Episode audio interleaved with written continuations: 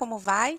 Eu sou Melissa Valentini, infectologista do Grupo Pardini, e essa é a terceira temporada do Mundo Pardini, um webcast em que compartilhamos evoluções da medicina diagnóstica e as inovações de saúde do Brasil. Que bom ter você nos acompanhando. E hoje eu trago para vocês um assunto muito relevante, que é o uso de esteroides anabolizantes na prática clínica, as suas indicações e riscos. Os esteroides anabolizantes e similares foram criados através da modificação das moléculas de testosterona na tentativa de ampliar seus efeitos anabolizantes e reduzir seus efeitos virilizantes.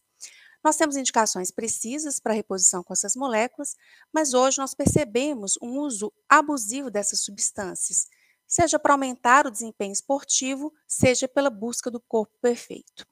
Várias entidades médicas, como a Sociedade Brasileira de Endocrinologia e Metabologia, a Sociedade Brasileira de Cardiologia, a Sociedade Brasileira de Medicina do Esporte e o Conselho Federal de Medicina emitiram documentos manifestando a preocupação com os riscos advindos dessa prática. E para falar desse tema, eu recebo hoje no Mundo Pardini dois convidados muito especiais. O Dr. William Pedrosa, que é médico endocrinologista do Instituto Mineiro de Endocrinologia e meu colega aqui na assessoria científica do Pardini. Ele é mestre em Ciências Aplicadas à Saúde do Adulto e doutor em Patologia Clínica e Medicina Laboratorial da Faculdade de Medicina do UFMG e especialista em Estatística pelo UFMG. E também é, o doutor Haroldo Cristo Aleixo, que é cardiologista e médico do esporte. Ele é médico uh, do Clube Atlético Mineiro e da Clínica Arena Ortopedia Esportiva e também é mestre em Ciências da Saúde. Doutor William, doutor Haroldo, muito obrigado por ter aceito meu convite. Estou muito honrada com a presença de vocês.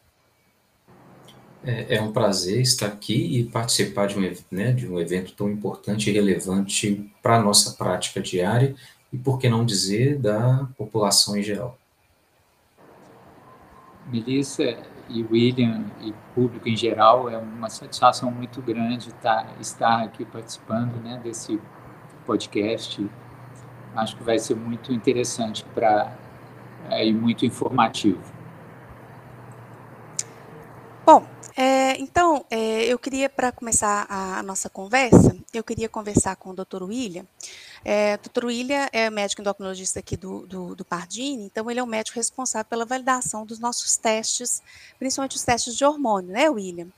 Então eu queria é, que ele falasse um pouquinho para a gente sobre os exames de testosterona total, testosterona livre calculada, é, é, e assim essa relação, né, que a gente deve avaliar assim, para homens e para mulheres, qual que seria a indicação é, desses testes, quais as metodologias utilizadas, quais interferências que nós podemos ter, né? Porque o que a gente tem percebido é um aumento expressivo da solicitação desses exames por vários especialistas, várias classes é, de médicos. William, o que, que você pode nos falar sobre isso? Bom, eu vou falar um pouco inicialmente sobre o método em si, né? O que, que a gente utiliza para mensurar a testosterona, que é talvez aí é, o nosso principal esteroide androgênico e que é mensurado frequente, mais frequentemente. A testosterona é medida hoje geralmente em laboratórios comerciais por imunensaios e a, o imunensaio automatizado, geralmente quimiluminescência, eletroquímica, qualquer outra vertente parecida dessa. É, antigamente, né, lá nos anos 70, era feito por radioimunissaio com ou sem extração, é uma técnica que hoje a gente não encontra representação no Brasil, mas ainda ela é relevante a alguns centros pelo mundo. É, baseado nisso, esses imunoensaios, que hoje são os mais populares, eles são empregados por serem extremamente baratos e passíveis de automação laboratorial. Ou seja, a produtividade desses ensaios é muito grande, por isso são largamente utilizados. Tecnicamente e analiticamente, funcionam até bem razoavelmente ao que se destinam.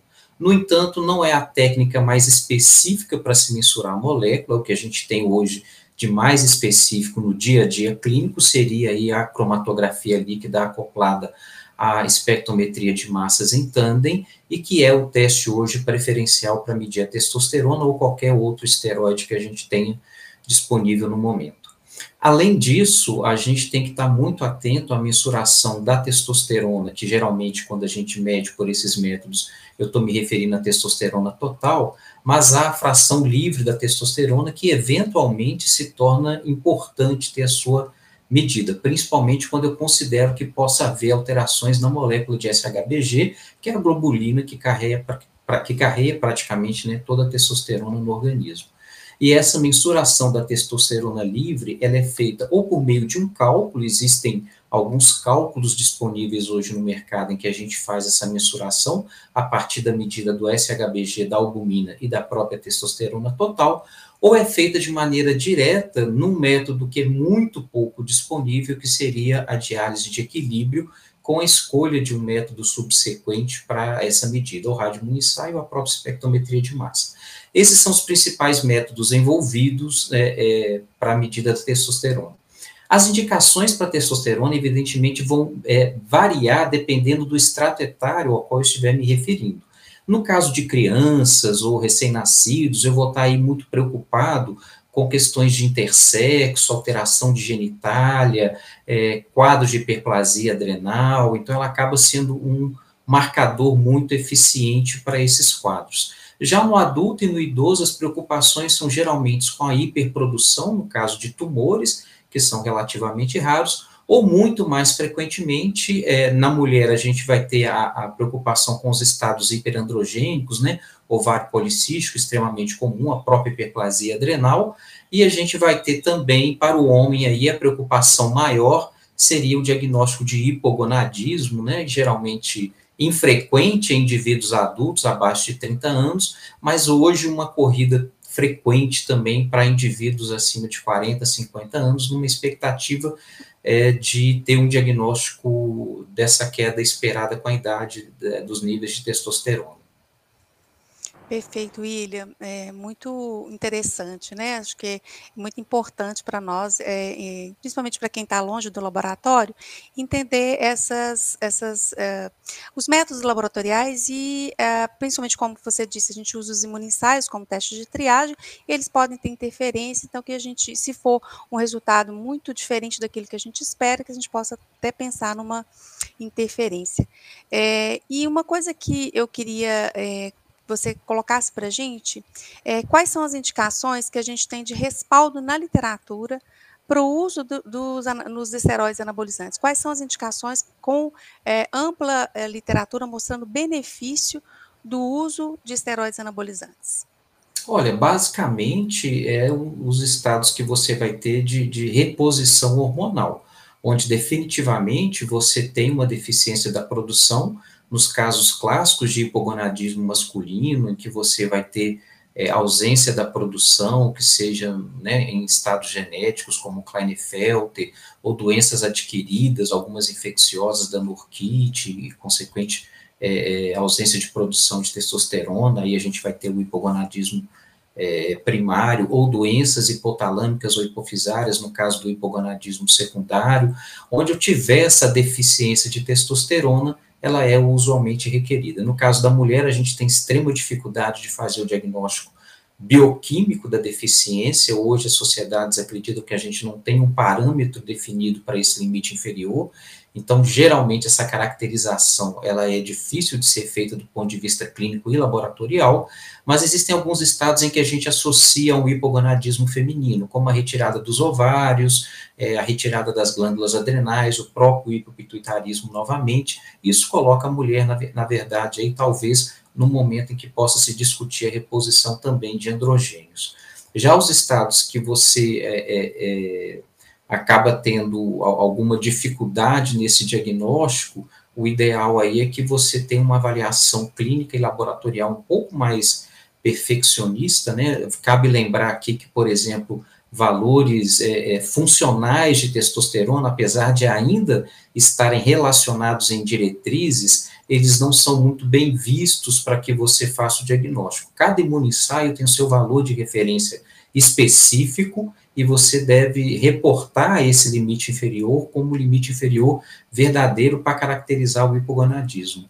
Lembrar que o indivíduo adulto masculino pode eventualmente apresentar níveis baixos de testosterona sem ter hipogonadismo, e quando isso acontece, há necessidade de repetição do exame, pelo menos em mais duas ou três vezes e você deve fazer a coleta sempre entre 8 e 10 horas da manhã, em jejum, que é o horário habitual onde a gente tem é, a maior elevação desse valor no ritmo circadiano. Excelente, William. Muito obrigada pelos esclarecimentos.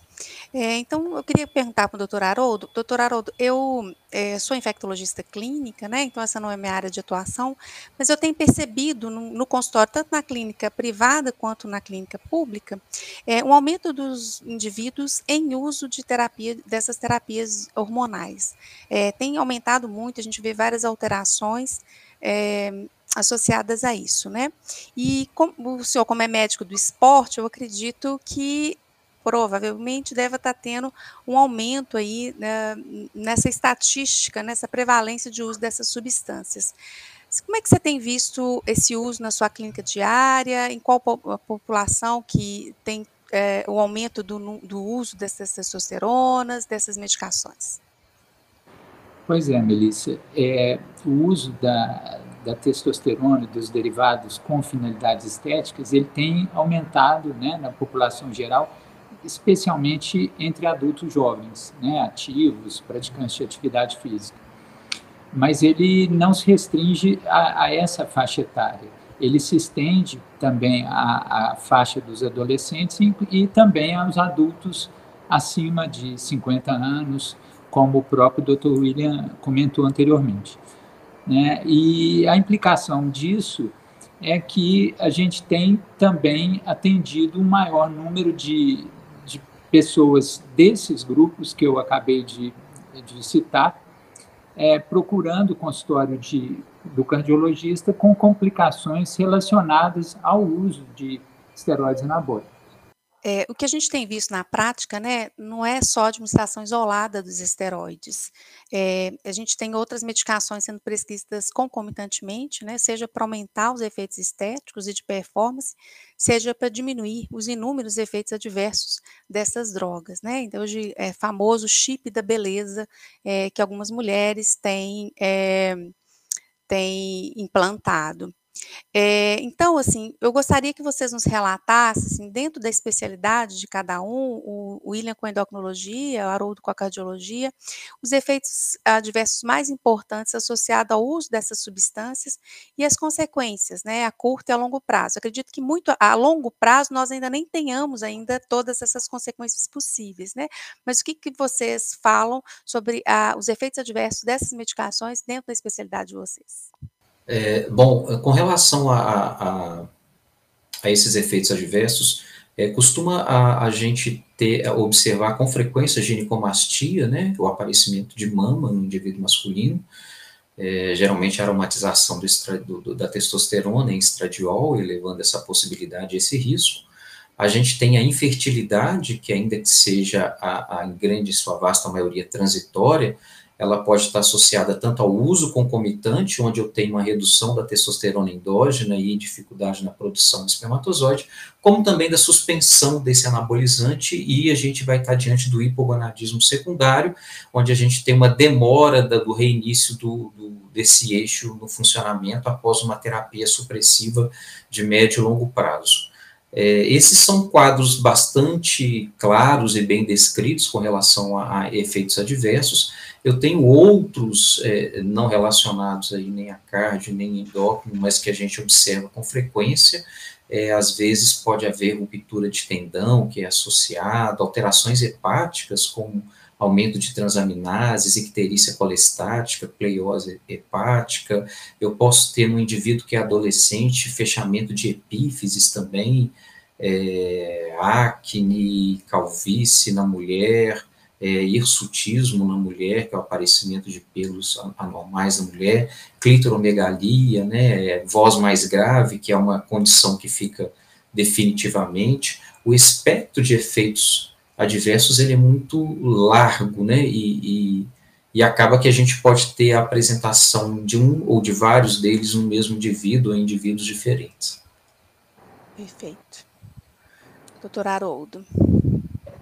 Como o próprio Dr. William comentou, os efeitos são sistêmicos, né, multissistêmicos. Então, é, nós podemos ter complicações em diversos órgãos. É, e do ponto de vista cardiovascular, existem é, evidências assim muito robustas em relação a essas complicações relacionadas ao uso de testosterona e derivados. Está é, tá bem descrito, né? Bem, descrita a associação com uma elevação da pressão arterial, com a formação de coágulos no sangue, com a alteração do colesterol, tanto a elevação do LDL, que é o colesterol ruim, quanto a, a redução do HDL, que é o colesterol bom, a hipertrofia é, exagerada do músculo cardíaco, levando a consequências que é, vão desde alteração da contratilidade né, e do relaxamento do coração, formação de placas nas coronárias e, consequentemente, aumento do risco de AVC, aumento do risco de infarto do miocárdio e também, é, naturalmente, da morte súbita, né, morte cardíaca súbita. É, eu que Fica à vontade, doutor Haroldo. Eu, eu gostaria de, de, inclusive, de mencionar um, um, trabalho muito bem conduzido pela equipe de Harvard, liderado pelo Dr. Aaron Bagish, que é um cardiologista renomado no mundo inteiro, é, e que ele, é, ele estudou e comparou ecocardiograma e tomografia de coronárias de, de dois grupos distintos de indivíduos é, e, e, que eles, esses grupos se diferenciavam um por fazer uso de uh, esteroides anabolizantes e o segundo por não fazer uso. Grupos eram grupos de indivíduos uh, do sexo masculino, ativos, atletas de recreação. É, não foram incluídos nesses grupos é, nenhum fisiculturista, ou seja, o, o, propósito era pegar uma população muito semelhante à população geral que hoje está praticando atividade física em, em, em academia.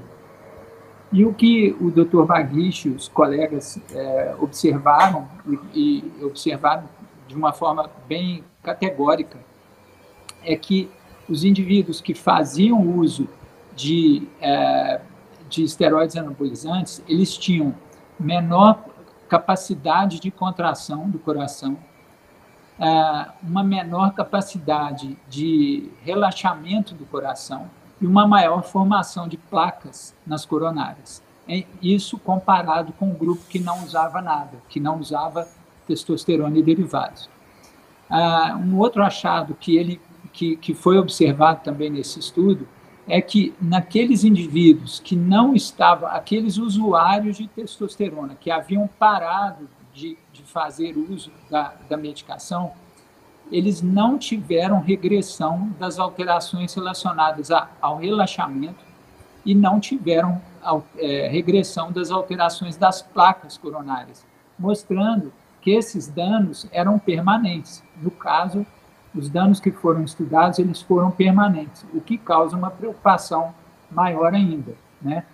É, também tem alguns, alguns detalhes do estudo que, que são interessantes, que devem ser mencionados, que numa amostragem que foi relativamente pequena, é, de 80 pessoas, é, ele tinha é, três, é, três indivíduos, usuários de testosterona, já haviam apresentado infarto nesse grupo.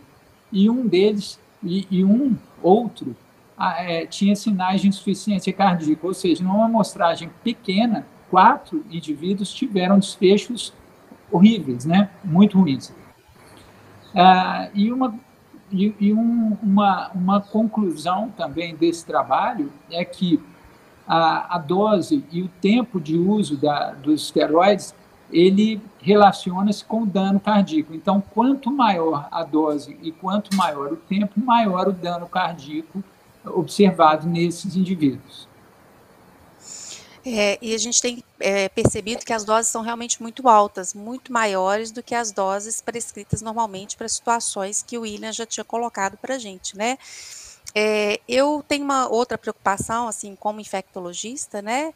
É, é, a questão de várias manipulações em locais não adequados. A gente viu, já tem visto é, vários laboratórios clandestinos que utilizam essas, essas medicações e vendem, inclusive em internet. Então, a gente se preocupa até com o que, com a, com a formulação mesmo, com a contaminação bacteriana. Eu mesmo já vi vários casos é, de abscessos, né, de difícil tratamento por causa dessas injeções. E a gente não pode esquecer das infecções normalmente transmitidas com é, através de material perfluorocortante contaminado, né, como HIV, hepatite B, hepatite C, que podem estar aí dentro de, de, desse contexto, né, o que a gente tem visto em academias, principalmente, essa prescrição por leigos, né, por pessoas que não têm a, a, não têm a técnica adequada para essa aplicação. E uma coisa que eu queria comentar com vocês também é sobre a questão de, é, da dependência né, da, de, desses esteroides, as pessoas ficam dependentes desses esteroides, e a agressividade, que é um, um, uma queixa bem importante, tanto de psiquiatras quanto de outros médicos, da agressividade associada aos hormônios, é, ao uso desses hormônios, né? Vocês têm alguma coisa a acrescentar nesse sentido? Olha, é, são descritos, sim, é, é, alguns estudos descrevem alterações de humor com frequência nesses usuários. Não é um dado tão consistente, mas ele é apresentado, inclusive com, com, também com essa descrição da agressividade. Uma coisa interessante, talvez, da gente abordar aqui, ainda que sejam, sejam levantamentos difíceis de serem feitos, mas usualmente acredita-se que cerca de até 6% né, das pessoas que fazem atividade recreacional em academias estejam usando algum tipo de anabolizante ou algum tipo aí de, de medicação dessa classe. Geralmente o uso é maior em homens do que mulheres, mas isso também não é um dado consistente em todos os trabalhos. Em alguns levantam até um maior número de mulheres. Outras drogas que são associadas aos usos dos anabolizantes, que seja para evitar efeitos adversos, ou ainda outras que são utilizadas concomitantemente, não podemos esquecer do GH, que é o hormônio do crescimento, é frequentemente utilizado para aumento da massa magra, redução da massa gorda, é, é uma droga também que é, a gente tem efeitos colaterais associados, como edema, intolerância à glicose, uma, uma constante preocupação com câncer de intestino, né, associada ao uso do GH, ainda não elucidado. A gente tem drogas que são utilizadas para evitar os efeitos adversos, existem vários esquemas entre esses usuários que são replicados de forma sistemática, então eles usam frequentemente antiestrogênios, como tamoxifeno, haloxifeno, eles usam também é, inibidores de, de, de aromatase, né, o levonorgestrel e outros, são usados com frequência. É, eles também utilizam, e hoje em dia tem, tem utilizado muito também os reguladores de receptor androgênico, moduladores de receptor androgênico específicos, é, que a gente tem visto até alguns casos de doping relatados na literatura com, com relação a esses. Tivemos até um, um pessoal do vôlei recentemente, alguns anos também detectado com isso e afastado é, pressupõe-se que eles são específicos apenas para massa muscular e óssea, que não atuariam em receptores é, androgênicos, no entanto, essas drogas não estão aprovadas para é, o uso sistemático ainda em ser humano, mas já está sendo utilizada é, é, para esse tipo de finalidade. É, e em caso de doping mesmo, de atleta, né, talvez aí o uso de diuréticos e outras situações aí que eles acabam criando para burlar o, o, o sistema de investigação. Eu acho que são considerações assim interessantes para a gente deixar. Ah, só um, um, um, uma, uma, última, um último reporte é que eu tenho observado, por exemplo, no consultório, um crescente número de homens de, é, de idade aproximadamente de 40 anos e que procuram profissionais com a intenção já final de usar algum tipo de suplementação, eu estou falando suplementação porque frequentemente eles não são hipogonáticos, é fruto de queixas bastante é, vagas, né, como cansaço, fadiga, que são quase universais hoje no consultório.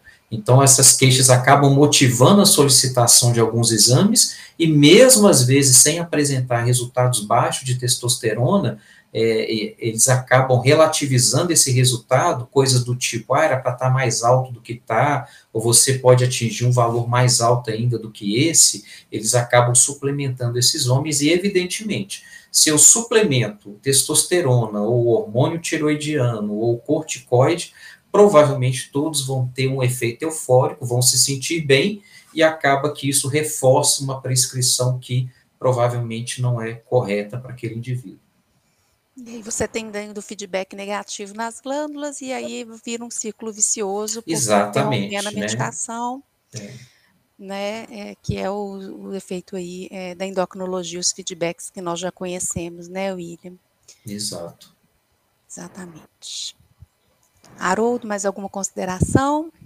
É, eu é, achei que foi muito completa a, a abordagem do Dr. William é, e só é, concluiria que assim, a, as associações elas tendem a aumentar as, e potencializar os efeitos negativos e não a proteger o, o atleta, o, o esportista que está fazendo uso disso. A tendência é de potencializar efeitos negativos. É, eu acho que a nossa, nossa conversa foi muito proveitosa, eu acho que eu aprendi muito com vocês também, né, visto que não é a minha área de atuação e tenho certeza que a gente atingiu o nosso objetivo principal, que é educação em saúde, né, é mostrar realmente dentro da medicina de alta qualidade, da medicina de, é, com respaldo na literatura, com uh, práticas baseadas em evidências, o que nós temos de é, dados a respeito dos esteroides anabolizantes e seu uso é, indiscriminado. É, eu agradeço muito a presença de vocês, muito obrigada.